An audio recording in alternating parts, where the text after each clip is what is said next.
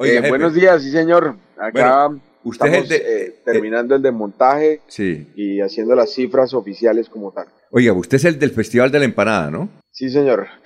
Eh, y el Qué festival... particularidad, eh, pero como siempre, pues el éxito del privado eh, fue contundente, entonces hay que dejar las improvisaciones y hay que hacer las cosas con profesionalismo y para la gente y para que la prosperidad de los emprendedores y emprendedor- empresarios sea todo un éxito. La verdad lamentable que, que pues lo que está sucediendo en este momento sea un reflejo de falta de unidad y de comunicación. Bueno, eh, una cosa, usted es del Festival de la Empanada que fue en, en- ahí en Mejoras Públicas, ahí en la Concha Acústica, ¿verdad? Sí. Sí, señor. Bueno, y el, y el Festival del Ají es la competencia que le, man- le montó la alcaldía en el Parque Bolívar.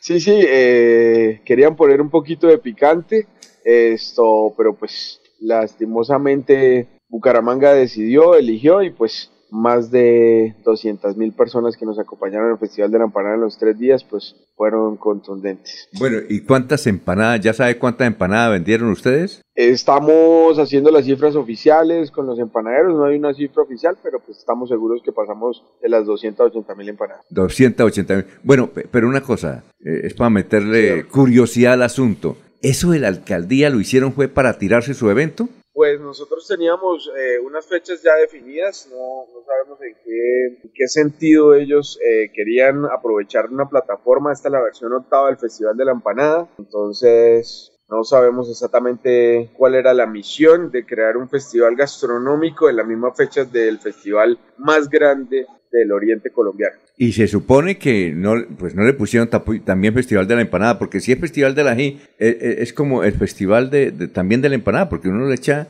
el ají es básicamente es la empanada, ¿no? Sí, sí, sí, total. Pero usted, usted lo vio así como una especie de, eh, como de algo descortés con Las ustedes. competencias son, los versos y las competencias son muy buenas, eh, pero, pero yo pienso que, que la ciudad sabe elegir lo que está bien para disfrutar y el Festival de la Empanada pues fue precisamente un reflejo del ejercicio privado, de cómo se manejan recursos de forma privada exitosa y pues nada, una comunicación bastante lamentable y pues una lectura equivocada de lo que se está haciendo en este momento. O sea, una competencia del Festival de la Empanada que es una institución, entonces no, no vemos cuál es el sentido de lo que está sucediendo.